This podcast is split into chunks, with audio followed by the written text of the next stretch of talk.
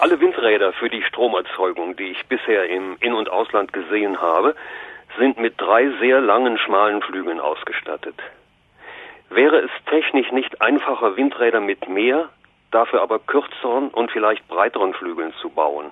Ja, bei den Windrädern ist natürlich die Frage, äh, wie viel Flügel sind jetzt optimal? Und ich habe mir das mal etwas ausführlicher erklären lassen von Professor Thomas Große, Energietechniker an der Universität Bochum. Der sagt, das eine ist, äh, die Fläche des Windrads wäre völlig ausgefüllt mit lauter Flügeln.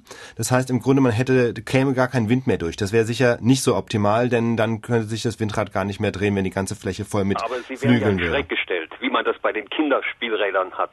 Genau, das wäre das wäre die eine Möglichkeit. Die andere ist, wäre theoretisch auch denkbar, gab es auch schon in den 80er Jahren ähm, Windräder mit nur einem einzigen Flügel. Das hätte dann zur Folge, dass sich das Rad schneller dreht. Aber, und dabei im Übrigen auch die Energie fast vollständig ausschöpft. Das Problem ist nur, dass diese Windräder mit nur einem Flügel sehr instabil sind. Wenn Sie sich vorstellen, da ist, hängt an einer Seite ein Flügel und der dreht sich dann durch, das ist für die Stabilität der Drehung nicht so besonders gut. Leuchtet ein, ja.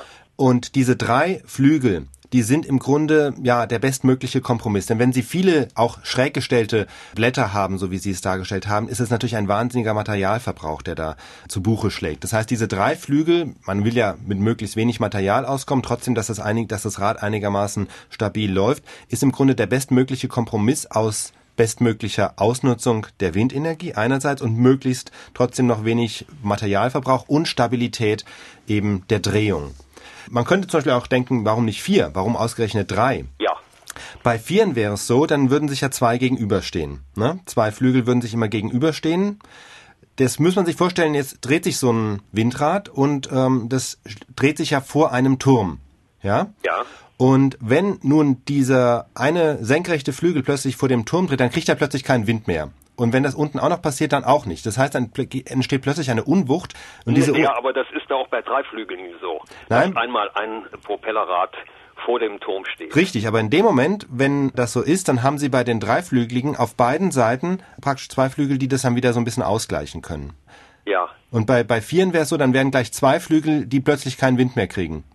ja. Ne? Und das würde dann eine ziemliche Instabilität bringen. Also das ist der Meine Grund. Frage kommt daher. Ich habe Transportflugzeuge gesehen mit Propellerantrieb. Die hatten ja schätzungsweise acht, neun Propellerflügel. Und man hat Schiffsschrauben, da ist das nun allerdings umgekehrt, dass die Energie ja Ganz genau. gegeben wird, bei denen man vier Flügel hat, die sehr breit und kurz sind. Und nun gut, da gibt sich das Problem mit dem Turm natürlich nicht, das ist klar. Ja, das ist genau, das ist der, der Punkt mit dem Turm, warum man auf jeden Fall auf eine ungerade Zahl von Flügeln setzt.